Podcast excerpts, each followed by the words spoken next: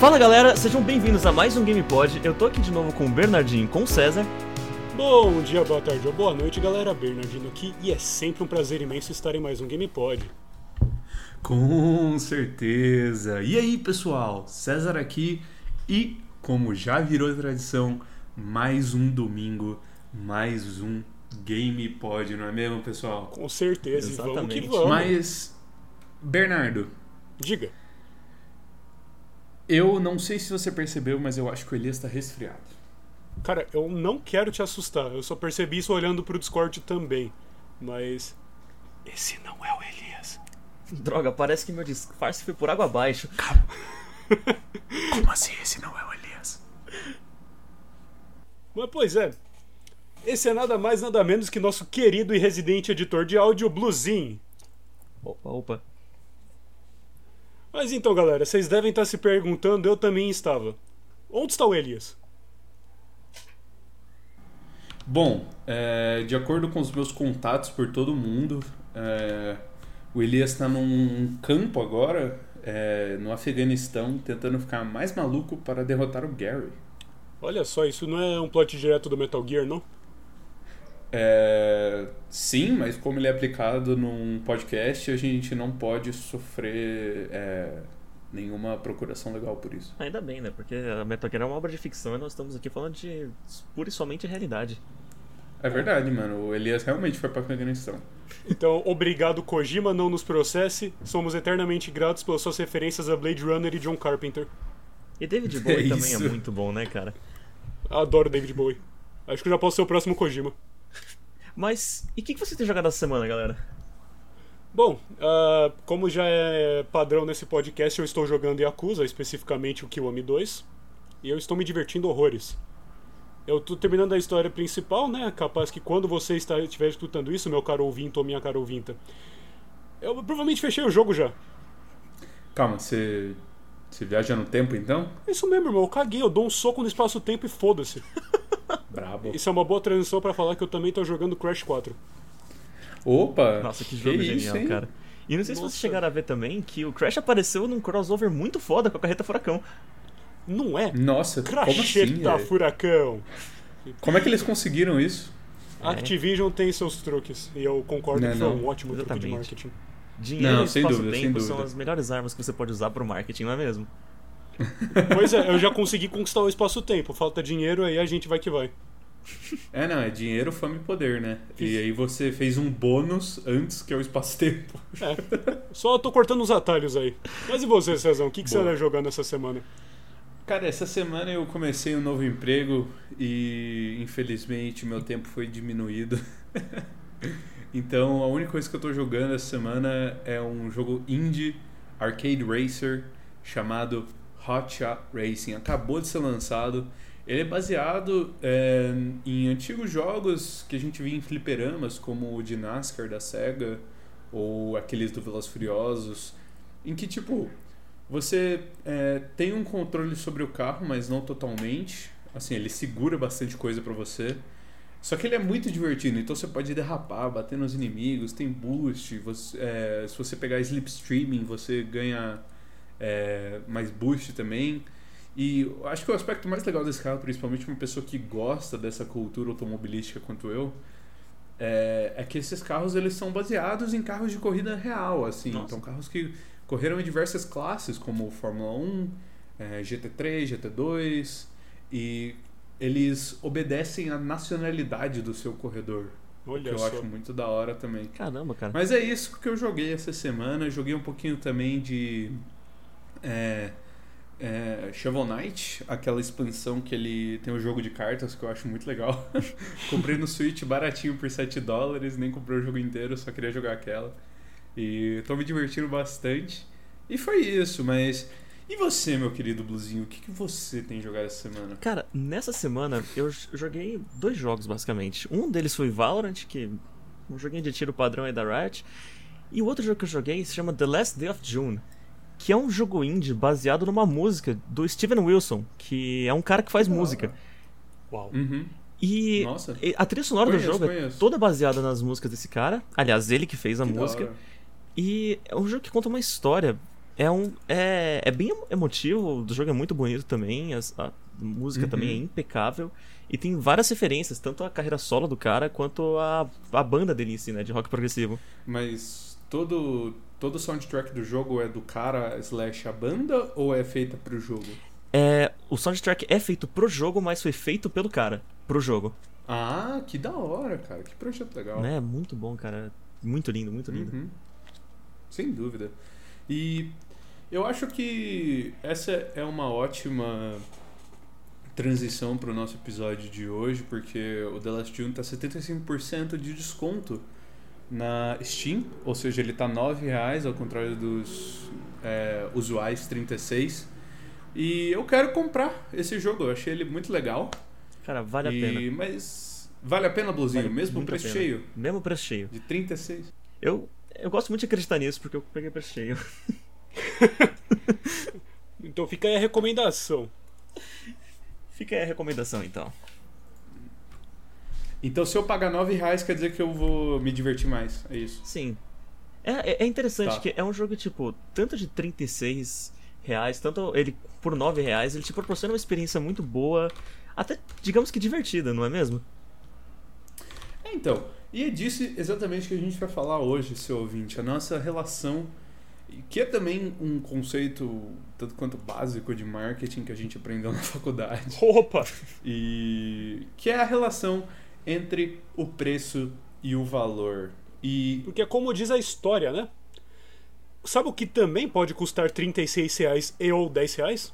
Hum, Fall Guys e Among Us no PC. caramba, mas é verdade, E- né? Os dois são vendidos na Steam, né? Aham. São. Transição brilhante, eu sei. Me esforcei muito nela. Mas só lembrando também que a Among Us é de graça no celular, mas comprando na Steam você tem acesso a skins. E é isso. Vale a pena. Essencialmente. E controles de mouse. A não ser que você plugue o mouse no celular de alguma forma. A gente Sim. não vai te julgar. É, mas aí eu acho que é É, uma atitude não, meio criminosa, certeza. né? Não sei. Ah, assim, cara, a gente não é- julga. é que assim, é, sabendo que a maior parte dos usuários gamers são, são jogadores de celular, eu acho que a gente não devia mexer com essa gangue, não. É isso então. Cada um gosta do que gosta e a gente tem que respeitar. É isso. Usuários de celular, por favor, fiquem à vontade jogando Diablo. É isso aí. Nos seus celulares mobile. Isso.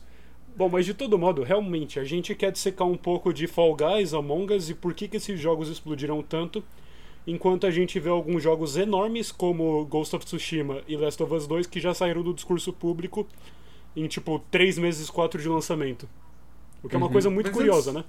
Sim, bastante. Aham, Não, sem dúvida. Mas antes do episódio começar, eu queria passar para o nosso queridíssimo é, estudante de publicidade aqui, Bernardo Franchuli. Eita porra, Explica sou eu. pra gente. É, você estuda publicidade, cara, você esqueceu? Acontece de vez em quando. Tudo bem, mas tenta, tenta lembrar na hora aí, vai, acho que você consegue. Vai, vamos lá, vamos lá. Pode mandar pergunta que eu vou saber tirar dois.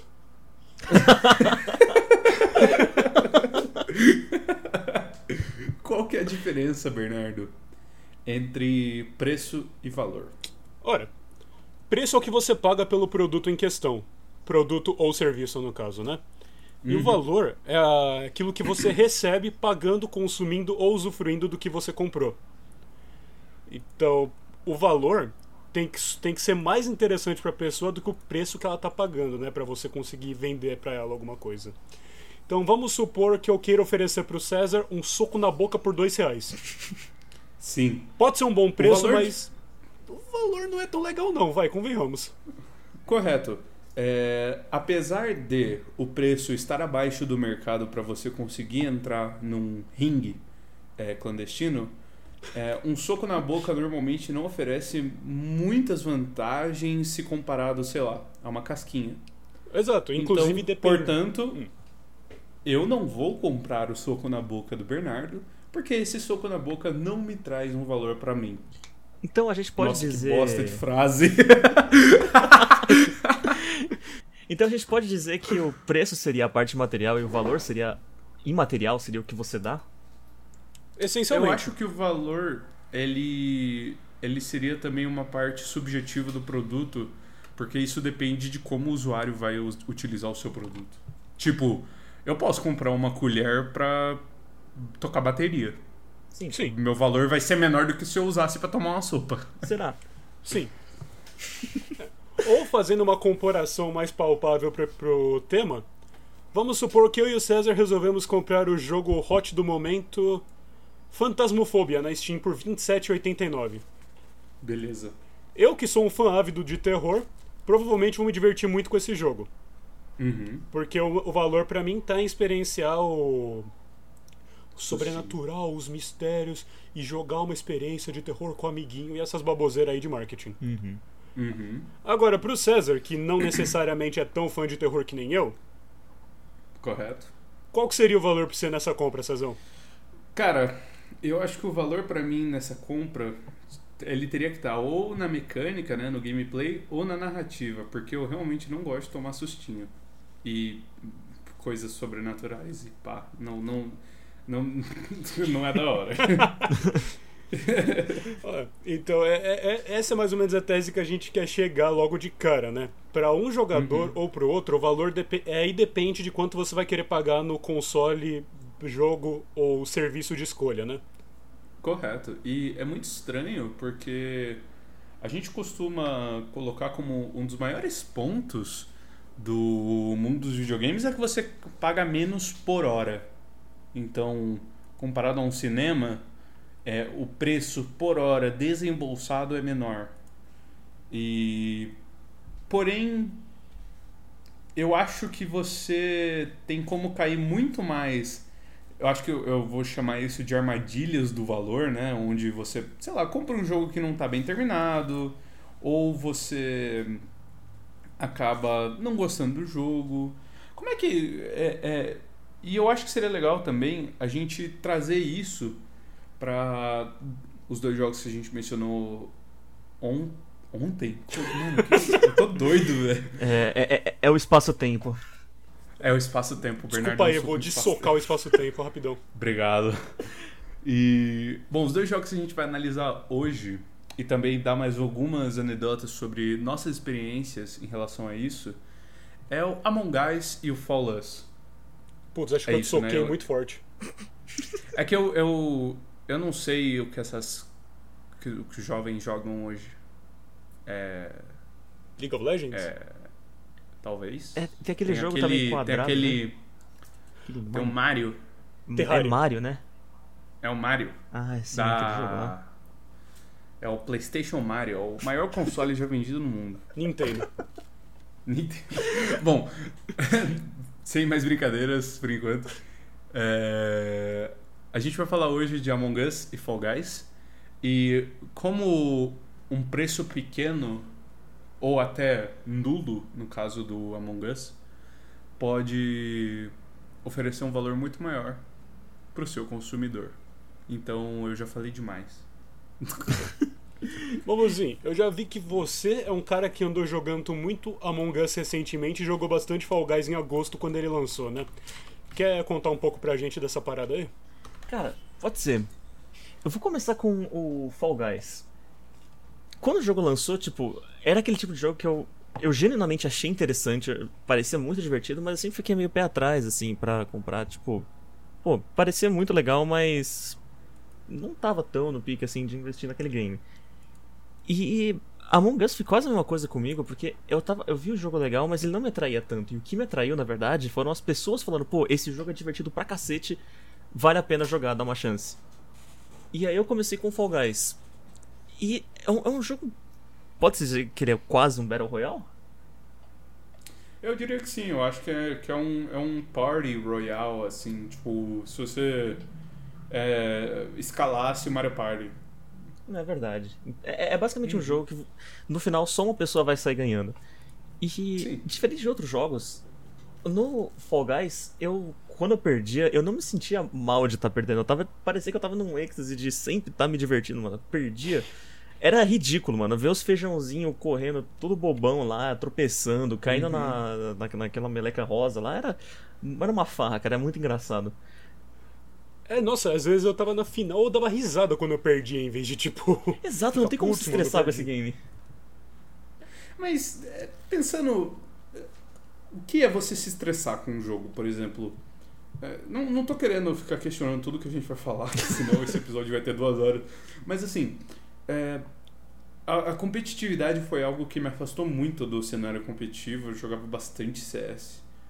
E eu, depois de um tempo, comecei a parar de gostar dessa questão competitiva, de ter que ficar fazendo o seu time funcionar e, sei lá, aguentar os outros caras.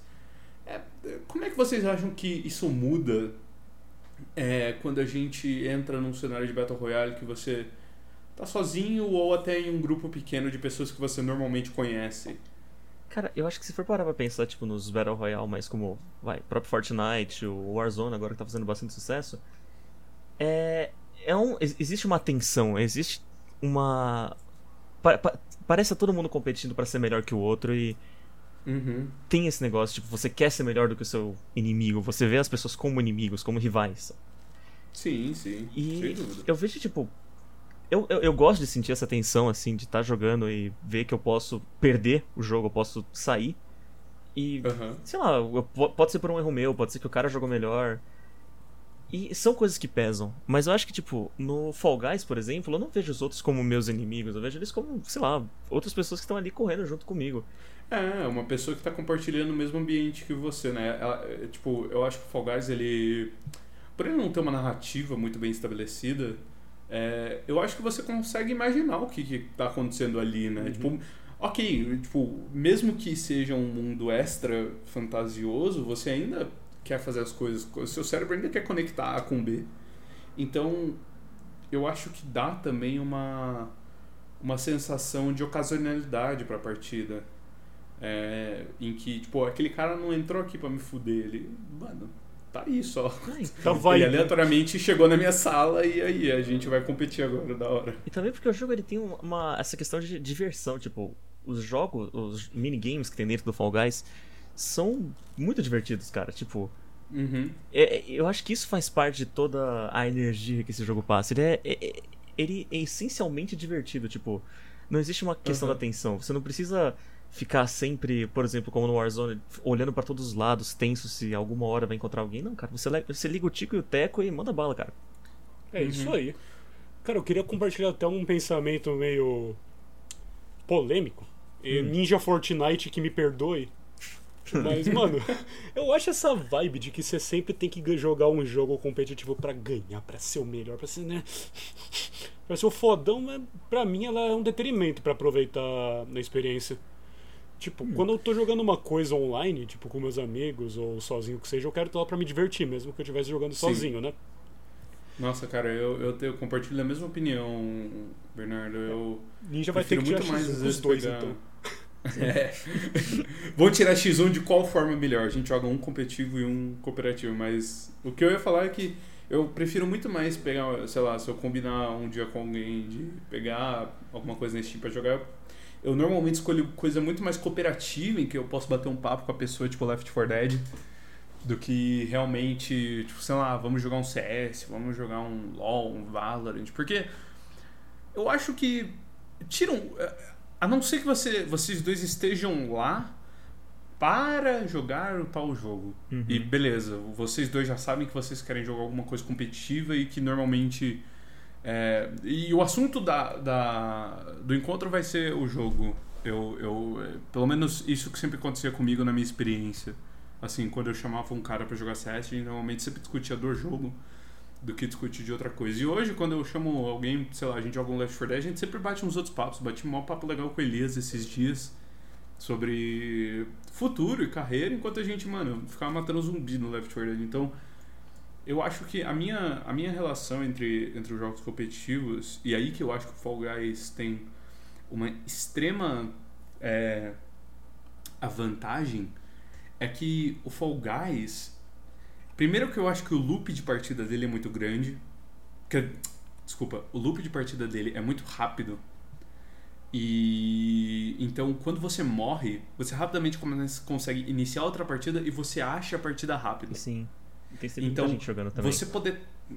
Isso. Então você poder tentar melhorar ou consertar o seu erro de uma forma mais rápida, acho que é, é um, é um contribuinte para você continuar jogando, porque aí você não tem menos tempo para se distrair com outras coisas. Enquanto, sei lá, é, minha experiência com CS, é, pô, demorava às vezes 20 minutos pra achar a partida. Então, nesse tempo, sei lá, às vezes eu ficava conversando. Se eu não tivesse com ninguém, eu ia no banheiro, pegar uma água. Então, é, e uma outra razão que eu penso também pelo Fall Guys ser realmente o, o, essa explosão que ele tá tendo é que não é difícil aprender. Você tem controle simples e só de olhar pro mapa você sabe o que você tem que fazer. Sim, é eu acho, eu acho claro. isso incrível. É, porque basicamente, Tipo- que controle você tem? Você tem controle de movimentação, né? Pra frente, pra trás, pros lados, pular e agarrar. Uhum. É isso. Pular e agarrar. E, e eu acho muito impressionante que você consegue descobrir o que, que você tem que fazer no mapa pelo nome e a foto. Não tem mais nada.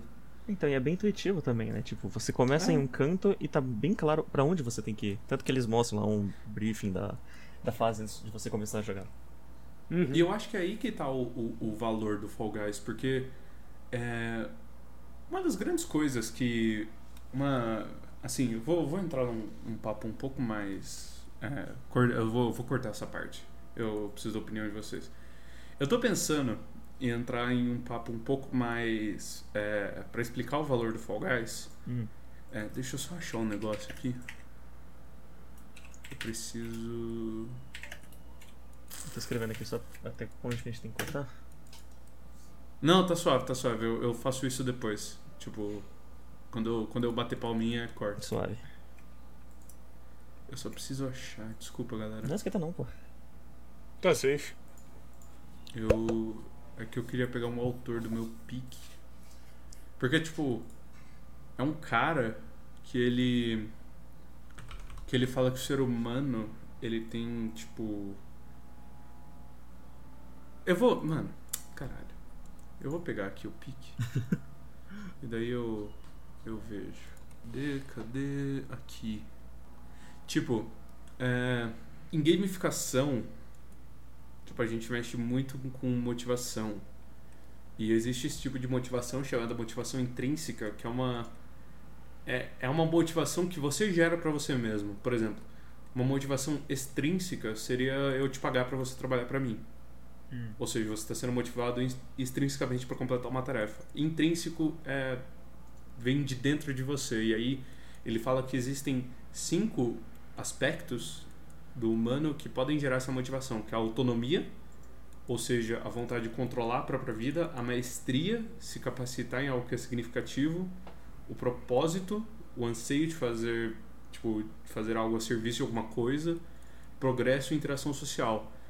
Eu penso que o Fall Guys ele entra em três categorias de motivação intrínseca, que são a maestria, o progresso e a interação social.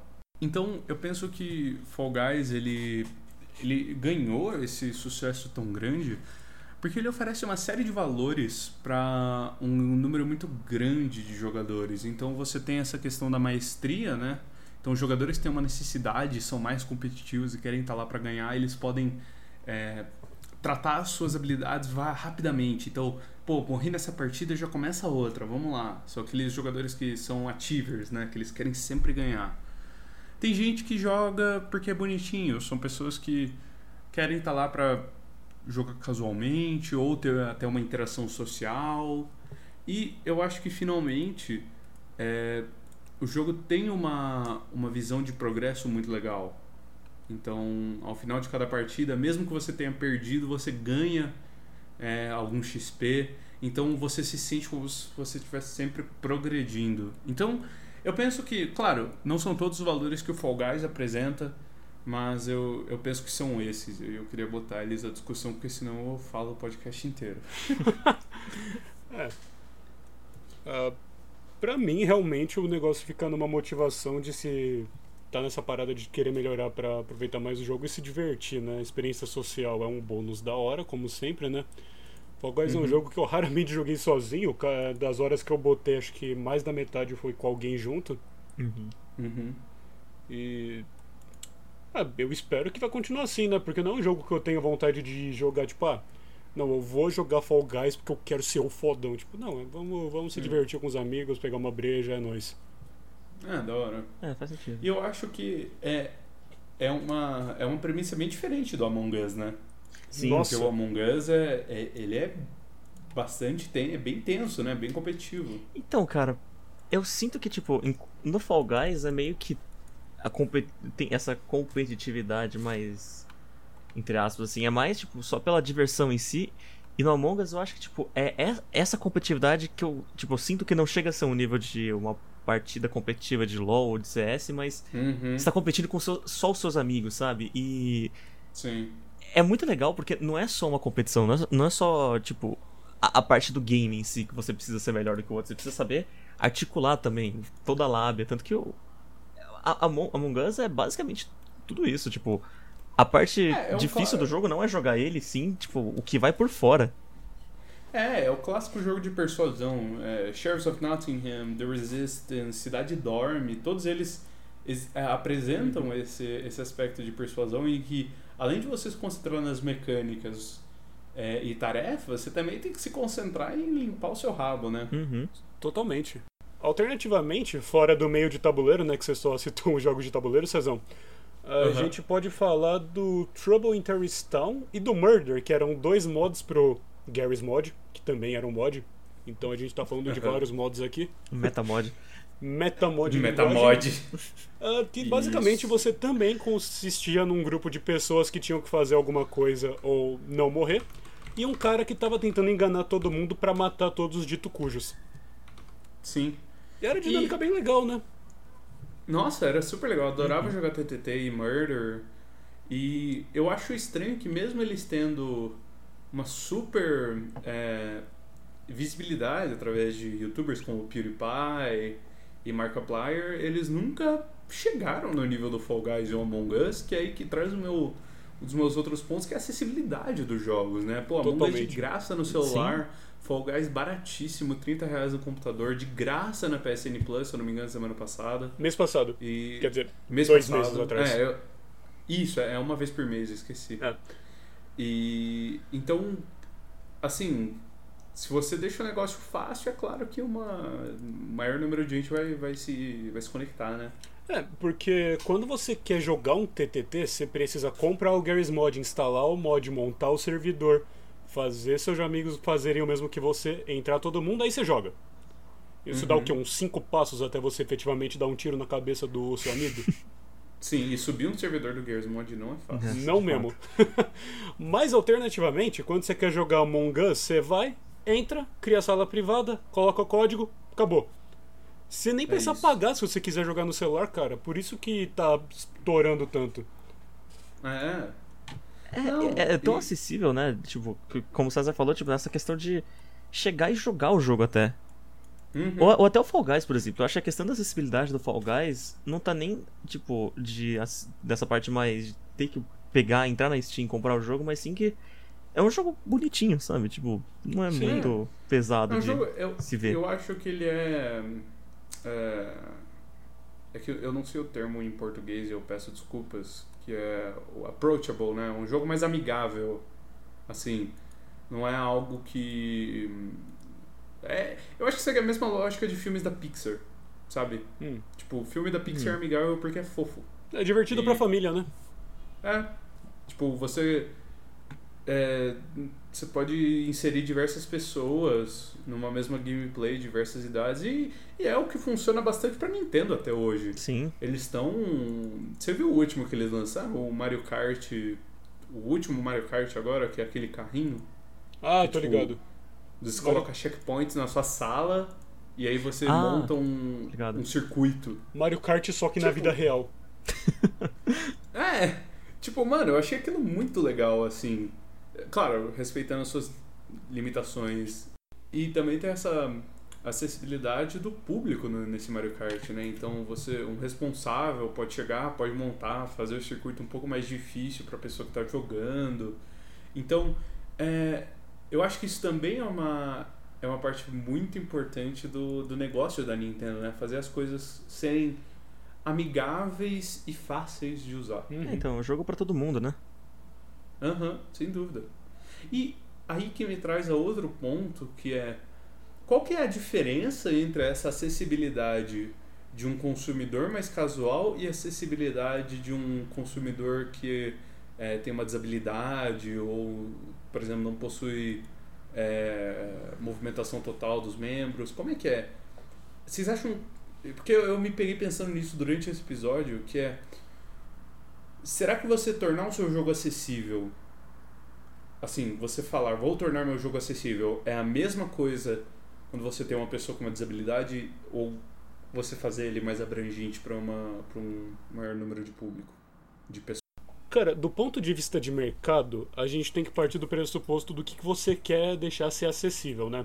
Um jogo abrangente que, com, que fala com muita gente, que quer atrair um público enorme, fazer 100 milhões de, de acessos, 100 milhões de players concomitantes, tudo, uh, é diferente de um jogo que você quer realmente incluir gente com algum tipo de deficiência ou limitação, né?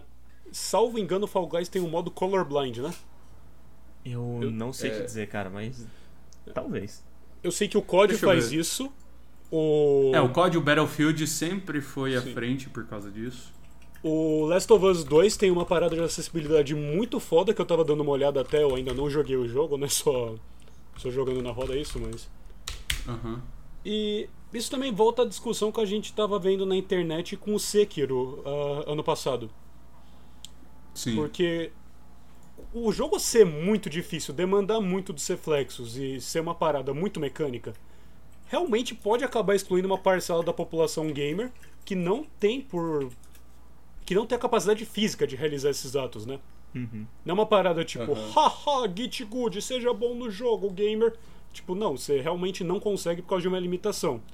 E isso é uma discussão para se ter muito, muito em detalhes, né? A gente pode até levar isso para outro episódio, eu acho que é bem importante ter esse tema.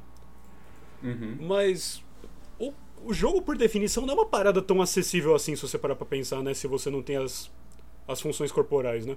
Sim. Não, sem dúvida. E a maioria dos jogos se torna inacessível, né? É, tanto que a, a, Eu acho que, mano, uns três anos atrás, a GDSQ, que é uma um evento para caridade que se concentra em speedruns, né? Games Done Quick. Uhum. É, eles estavam doando para uma instituição especializada em fazer controles para as pessoas tipo, que perderam o movimento. Então eles meio customizam. A Microsoft lançou uma versão do controle de Xbox que eram dois pads. E aí você ia jogando de acordo com eles. Mas eu também acho que essa questão de acessibilidade mas eu queria falar uma última coisa sobre acessibilidade, que é o Among Us, ele trouxe, acho, isso é minha opinião, né? Eu não estou falando que isso é uma, isso é, não é uma afirmação, né? Hum. Mas eu penso que por ele ser simples e o jogador conseguir é, ele navegar um mundo 2D, ele se torna muito mais fácil para é, essas pessoas que têm uma, uma dificuldade motora.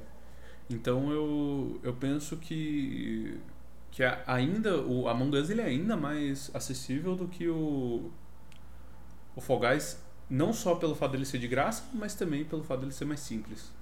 Então, a gente pode até ver isso no, no, na própria versão de computador, que tem como você jogar só com o mouse. Uhum. E, ou no celular, que você joga, dá pra jogar só com o dedo praticamente. E eu acho uma coisa muito interessante disso que os minigames que tem no Among Us são muito simples. Tipo, eles são intuitivos. Então, se, sei lá, você coloca uma criança até para jogar uhum. o jogo, ela consegue entender o que, que tem que fazer. E, ou, sei lá, uma pessoa mais velha, assim. Acho que independente da idade, tipo, essa simplicidade do jogo agrega muito nele. Uhum. Porque aí eu, aí eu acho que a, ainda coloca um pouco mais o foco nessa parte de você ter que saber articular, voltar certinho e conversar em si. Uhum. Que eu uhum. acho que isso que pega tanto pelo menos para mim nesse jogo.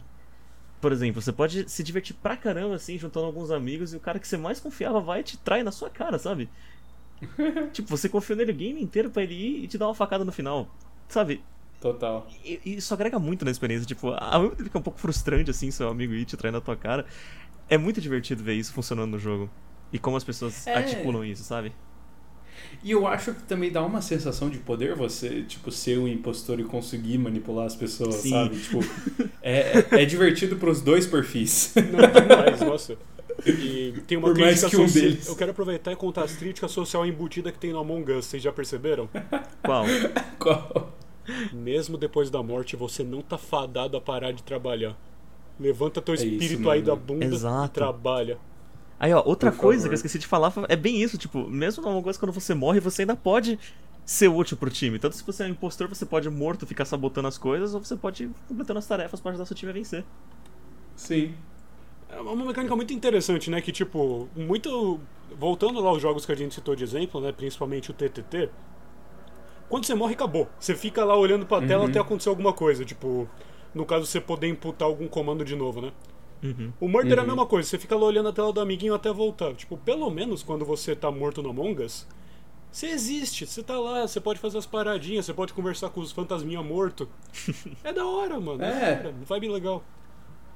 E é isso que tá, que tá virando uma. Até, acho que tá começando a virar um, um estilo novo, né? De você nunca parar essa interação, você nunca deixar de interagir com o jogo. Que não acontece em, sei lá, FPS mais antigos, como é, CS, por exemplo. Quando você morre no, no competitivo, você é, tem que ficar esperando o round acabar. O que já não acontece no League of Legends, Uhum. que você demora 10 segundos. Pô, no Among Us, você tá sempre jogando então. Uhum. É, que eu- aí eu acho que também vai de uma questão de design, né? Se você precisa Uhum. realmente que o jogador inpute alguma coisa enquanto tá morto. Ou no caso do League, que, tipo, só, você para, você fica olhando o que aconteceu. Ah tá, eu morri porque eu tomei um gank do jungle, filha da puta, no Wardou, etc, etc, começa o rage. não, não, fora de brincadeira. Não, Ah, e, e, e também existe até.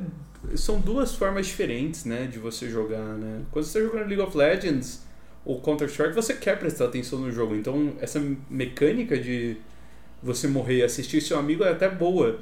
Mas, não, pô, no Among Us você tá jogando pra se divertir. É, então.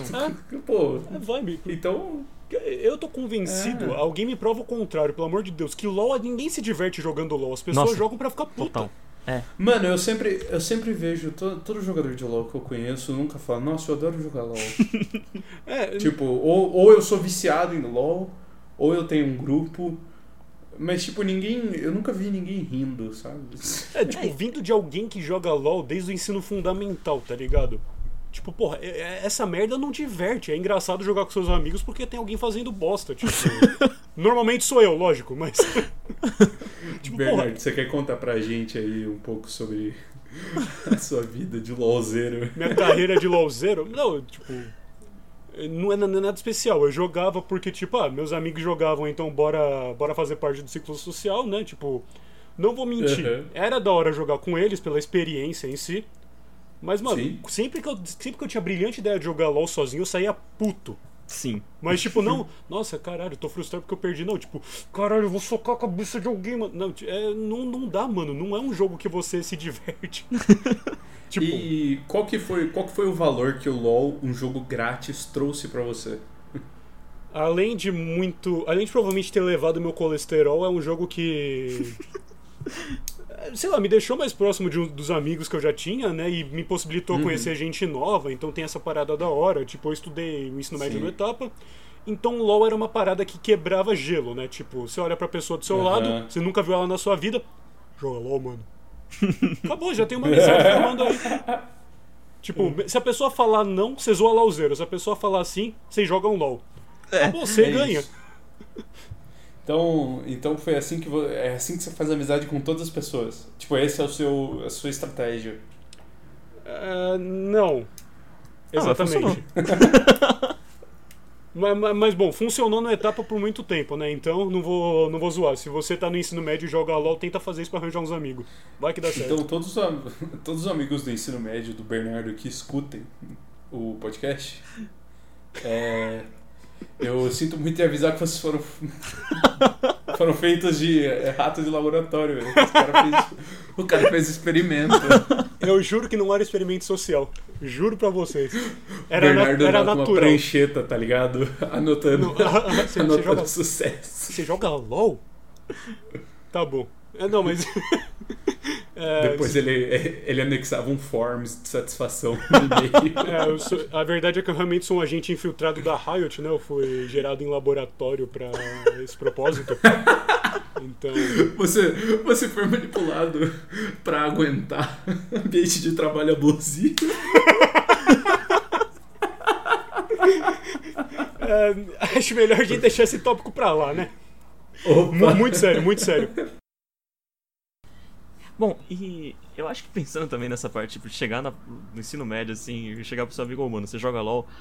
Eu acho que hoje em dia tá acontecendo também com o próprio Among Us, tipo, aproveitar nesse, nesse cenário que a gente tá de, tipo, de EAD e tudo mais, mandar no grupo da sala assim, tipo, alguém fecha aí, jogar e só mandar o código assim da sua sala, mano, a galera cola lá, fica se divertindo, interage tanto pelo, sei lá, pelo Discord, assim, ou pelo próprio chat do jogo, que é bom, tipo, dá Isso. pro gasto. E aí é o win-win, né? Você não assiste aula e joga, né, Bluzinho? Ah, pô, mas a gente tem que ter um pensamento lúdico, sabe? Tem que Não, sem dúvida. aprender coisas em diversos momentos diferentes de maneira lúdica. Tá meio Correto. suspeito aí, hein, Bluzinho? É... Mas tudo bem, tudo bem. Ah, mas é. Ah, agora vamos levar a discussão pra longe de jogos necessariamente online, né? Tipo, vai tomar Uhum. no cu League of Legends. Ah, vocês têm alguma experiência, tipo, algum jogo que vem em mente que vocês ou pagaram muito pouco e tiraram muito. muito suco assim? Foi um jogo suculento. Ou um jogo que vocês pagaram demais e olharam, mano, que porra é essa? Por que eu paguei 250 nisso? Mano, eu, eu tenho um exemplo para as duas situações. É, eu, te- eu tenho vários. Bom, mas como o nosso querido é, convidado barra substituto hoje, eu acho que ele deveria começar. Grandíssimo Bluzinho Elias. Então é isso, cara. Ble, Blelias. Blelias. Eu, eu acho que eu vou falar aqui primeiro sobre o primeiro caso de que, tipo, pagar mais baixo e achar que eu tirei muito. Eu vou dar um exemplo que pra mim é clichê, mas é muito, muito eficiente, cara. Minecraft. Puta, Sim. genial. Eu não né? sei quando eu Sem comprei dúvida. Minecraft, eu acho que foi em 2011. Não, não foi. É, foi no final de 2011, mas eu jogava Minecraft antes por, por meios alternativos. E. Aham. Cara, eu nem lembro quanto é que era na época. Acho que a conversão devia dar uns 50 reais. E, mano, nove anos depois eu ainda continuo jogando esse jogo e me divertindo. Continuo achando, tipo, É sensacional, cara. Eu acho que é um, é um preço justíssimo pro tanto de horas que esse jogo me proporcionou, sabe? É, E considerando Uhum. que ele tá recebendo atualização constantemente, né? Tipo, nesse, nessa última semana antes da gente gravar, teve a. Além do anúncio do Steve no Minecraft, no Smash, que é genial. ah, teve a Minecraft Con, né? Que a gente agora vai ter uma nova atualização, a Cave Sim. Update, né? É, vão atualizar Uhum. as, as cavernas, as montanhas. Cara, eu fico impressionante que o Minecraft ele ainda consegue atualizar e tipo eles adicionam muita coisa legal. Assim. Tipo, ah, eles a Mojang consegue realmente é, refrescar o Minecraft enquanto o GTA V, né? KKK. E aí, Bom, cara. eu só queria fazer um rant aqui no GTA V, desculpa aí, galera. E eu acho que agora um, outro, um jogo pelo outro lado que eu acho que não me divertiu tanto pelo preço foi o Battlefield 5, cara. Tipo, eu joguei tão Hum. pouco aquele jogo, entrei no hype de jogar beta, curti, mas depois o jogo parecia vazio e não me divertiu. E vocês, gente? Uhum. Qual é o jogo de vocês? Vamos lá, seu Bernardo. Ah, eu primeiro? Eu, Vamos lá, vamos lá. eu quero dar dois exemplos, na verdade, tipo, da- do primeiro caso. Uhum, por favor. Eu quero tirar o cavalo da chuva, né, e, e citar o jogo que eu tô jogando desde o começo dessa temporada nova. Hum. Tipo, ah, eu paguei 55 reais pra comprar o Yakuza 0 e o Kiwami 1 e o Kiwami 2 na Steam. Isso Uhum. porque eu tinha comprado um bundle pra pegar outros jogos e o Kiwami 1 veio de brinde. Tá. Então vamos supor que, considerando tudo isso, eu gastei 60 reais pra comprar os três, vai. Acho que é uma Uhum. assunção justa, considerando esse bundle. Correto. Ah, vamos lá. Eu tenho 70 horas no Yakuza 0. Fechei o Kiwami 1 com 36. E eu tô atualmente com 37 no Kiwami 2. E, tipo, pretendo subir isso mais ainda.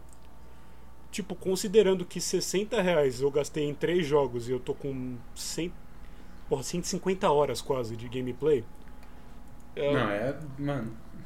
É, e não só isso, né? Mas chegou ao ponto em que agora eu posso dizer que eu sou fã da série Yakuza. Eu aproveitei uma, uma sale na PSN pra comprar o que, sobre, o que falta, né? Que era o do 3 ao 5 e o 6.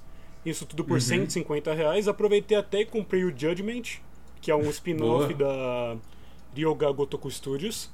E também Uhum. até o Yakuza Dead Souls, que eu achei no Mercado Livre. Uau. Nossa, cara. Ô, você vai ter que me emprestar esse Dead Souls, cara. Eu quero ver muito o Kiryu batendo em zumbi. Mano, eu tô, eu tô, eu tô morbidamente curioso pra saber que porra aconteceu com isso, mas vamos descobrir quando. Um dia eu apareço falando bem ou mal desse, desse jogo, vai demorar. Beleza, então. E outro jogo que eu quero citar é o Resident Evil 4, que eu atualmente comprei três versões diferentes dele, né? Uau! Uau. Pra PS2, pra PC e pra Switch. Uhum. Nossa, Bernardo, por que um jogo linear e que Peppa Pig Popopô ali é um Resident Evil... Mano, não, foda-se. É Resident Evil 4. Tipo, cara, acho que é o jogo que eu mais rejoguei na minha vida dis- disparado, tipo... Porque é um jogo simples, tá ligado? É um jogo de conforto até pra mim nesse ponto. A Uhum. versão de PC eu paguei 36 reais, a, de, a do Switch tava 10 dólares, na época que o dólar não tava tão fudido. Então acho que converteu pros 40 reais, né? Então, porra, Uhum. Nossa, Bernardo, você gastou 100 reais comprando o mesmo jogo? Sim. Sim, não, é exatamente isso que você entendeu. E eu, eu não me arrependo, honestamente, porque além de eu ter Não, feito e- 100% em todas as versões, né?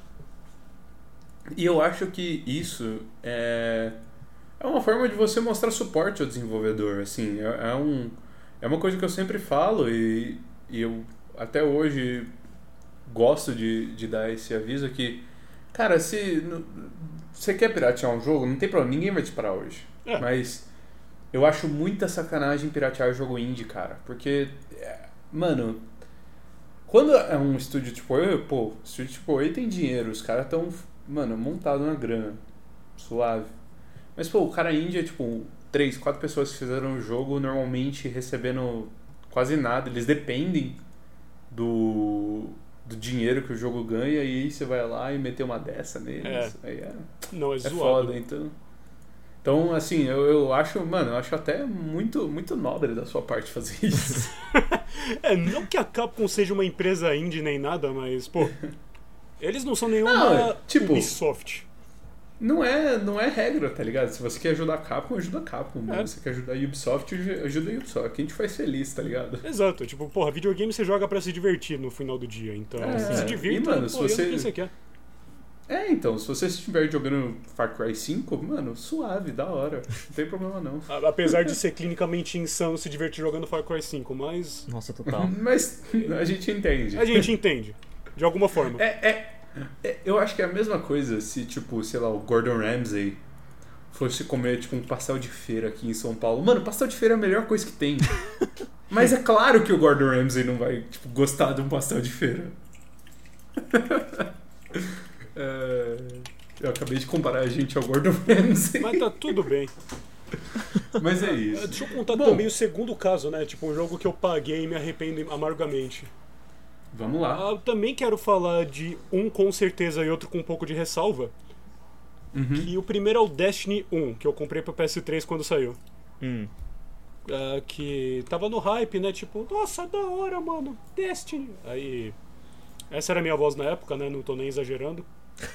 Esse é o Halo! É tipo Halo, bro! Aí eu comprei lá, joguei no PS3, aí eu fiquei, puta que pariu, por que, que eu comprei esse negócio, mano? Eu joguei acho que tipo 3 horas, coisa assim, 4. Não fiz, fiz até não sei qual missão. Eu fiquei, mano, eu, eu não quero jogar isso, eu não tô me divertindo. Uhum. Aí eu deixei o CD apodrecendo na, na prateleira. Normal, é nobre da minha parte. Eu podia ter vendido, mas, porra, atualmente o Destiny 1 nem funciona mais. Se você quiser É. jogar ele no PS3, tem que comprar a expansão lá foda. É. Então, não é nem escolha minha nesse ponto. E outro jogo, Ah. tipo, que eu comprei no lançamento e, tipo. Ah, tô com uma opinião um pouco mais diferente de quando eu tava falando dele até aqui, né? O Ghost of Tsushima. Uhum. Tipo, cara, não é que eu me arrependo de ter comprado, não é que é um jogo que eu nunca mais vou jogar, mas botando em perspectiva o que, que é o que, que fez um jogo de mundo aberto que tem o Yakuza ser tão interessante pra mim e o que fez eu largar o Ghost of Tsushima é essencialmente que o Tsushima não tava me engajando tanto mais. Tipo, eu fiz até o segundo ato, a história tava ok, mas não tava tão Uhum. motivante assim pra mim. Ah, o combate era da hora, mas eu senti que ele demorou muito até chegar nesse estado de estar da hora, porque você tem que liberar muita posição de combate, muita skill, habilidade de ghost, etc. E por fim eu achei que ele era repetitivo em conteúdo adicional. Tipo, as histórias secundárias não estavam lá. E ah, cara, sei lá, eu só, só decidi parar um pouco e tô pensando o que, que eu vou fazer com ele ainda. Tipo, provavelmente eu vou acabar ainda, um dia. Mas aí fica, fica o negócio, galera. Não comprem jogos na pré-venda, a não ser que você tenha certeza absoluta que você vai curtir o negócio. Nossa, mano, sem dúvida, cara. Isso, isso é um bagulho que eu aprendi da pior forma. Opa, faz a ponte aí, Cezão. Mano, é que, tipo. Beleza, o jogo que eu ia falar não era necessariamente um que eu tinha comprado na pré-venda, mas vou mudar. É, mas vou falar primeiro de uma coisa boa, que é o, o jogo que eu paguei muito pouco e adorei.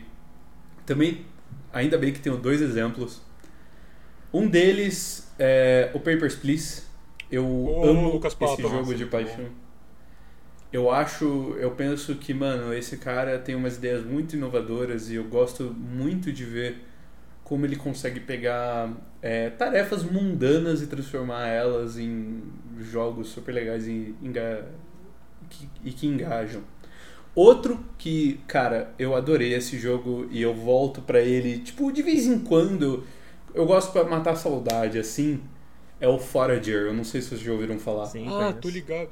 Muito fofo, mano. Mano, eu adorei esse esse jogo só pela frase de promoção dele que é idle game that you want to actively keep playing e o quão real é isso, sabe? Tipo, É você mesmo. pode automatizar muita coisa dentro dele, mas mano, você não quer, tá ligado? Você, você quer continuar jogando, tem umas missões da hora, tem umas dungeons super legais com bastante puzzle.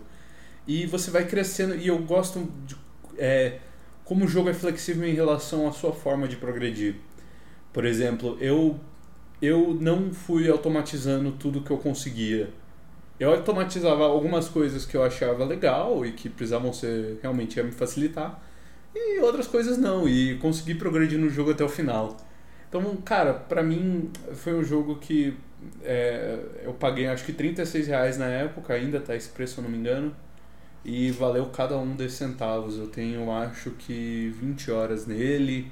E, tipo, tô longe de terminar. Hum. Mas, Nossa, como nem todo dia brilha, é, um dos jogos que eu mais me arrependo de comprar, e eu comprei na pré-venda, foi o Fallout 76. Nossa. Puta merda. Esse aí foi foda. E eu, eu juro pra vocês que eu tava realmente considerando pegar a edição de colecionador. Não. Eu não peguei. Então, menos uma decepção aí, né? É, porque você provavelmente ia morrer asfixiado com a- o capacete mofado ou sua bolsa ia rasgar porque ela não era de material bom. Nossa, Sem dúvida. Cara, que. Obrigado, Bethesda, E- pela oportunidade. E, mano, tipo. Assim. Não. Eu juro pra vocês, eu acho que eu não tenho nem 10 horas no jogo. Nem 5, na verdade. E. É. Não. Não foi um. Cara, não, não recomendo esse jogo. E acho que. Até outra, outra forma. Outro jogo que muitas pessoas falam muito bem, mas eu não consegui me pegar foi o Metal Gear Solid Phantom Pain. Ô, louco, irmão. Ô, louco. Eu tentei jogar, cara, mas eu não sei. Então, eu sei, eu entendo. Eu não tô, não tô falando que o jogo é ruim, mas não me prendeu. Talvez pela época que eu tava jogando, que eu não tinha muito tempo, que era 2016. E. Mas. Realmente, cara. Eu gostei do jogo, achei um jogo muito bem feito, mas. Não consegui me prender a ele direito. É, acho que é justo. O Metal Gear 5 é um jogo muito específico, né? Tipo. Sim. Eu não dúvida. vejo ele tanto quanto um mundo aberto padrão, mas sim como mais um sandbox, né? Que você é livre pra fazer o objetivo meio que como você quer, né? e É, e, e eu depois, e eu depois fui conversar com outras pessoas que já tinham jogado e, mano, assim, peguei o, peguei o jogo por fora, mas gostei bastante dele, achei, mano, um jogo muito bom. Eu pessoalmente sempre vou louvar o Kojima e aceitar tudo que ele faz pra gente. Tipo, ô, você vai jogar um simulador de carteiro? Vou sim, Hideo, vou sim. Você vai escutar todos os álbuns do David Bowie? Eu escutar de qualquer jeito, mas por você escuto duas vezes, Hideo. Você vai maratonar John Carpenter? Vou sim, Hideo, já falei pra você é o mundo, irmão. Mas é, tipo, essa é a minha posição com relação a Metal Gear e o Kojima. Que saudável, Bernardo. Ah, cara, eu, eu é, acho certo e justa, na verdade. Concordo com o Bernardo. O que eu posso fazer? O... Como eu já citei no começo, né? Hideo Kojima é um homem que assistiu o Blade Runner, a filmografia do John Carpenter, e, a- e escutou a discografia do Bowie e fez uma série maravilhosa. Eu não posso questionar o que ele faz. É É verdade. isso então. Então é isso, galera. Acho que nesse tópico meio não saudável a gente vai fechar o GamePod de hoje. é isso então. A gente, acho que a gente pode tirar dessa, dessa última parte de discussão que. É, independente tipo, de serem bons jogos ou boas experiências, a gente tirou algum valor positivo ou negativo dessa, desses últimos jogos. E, enfim, de tudo que a gente discutiu aqui como um todo. Sem dúvida. Eu acho que, assim, no mesmo depois da, da, da gente ter exposto as nossas opiniões, eu acho que é, você pode tirar valor de qualquer jogo que você, que você escolha. Se você estiver jogando LoL, se você estiver jogando CS, é, é completamente válido. A gente é, concorda. E é isso, galera. Muito obrigado por ouvirem o nosso episódio. E até semana que vem. Uma boa noite. Obrigado pela atenção e até mais. Falou!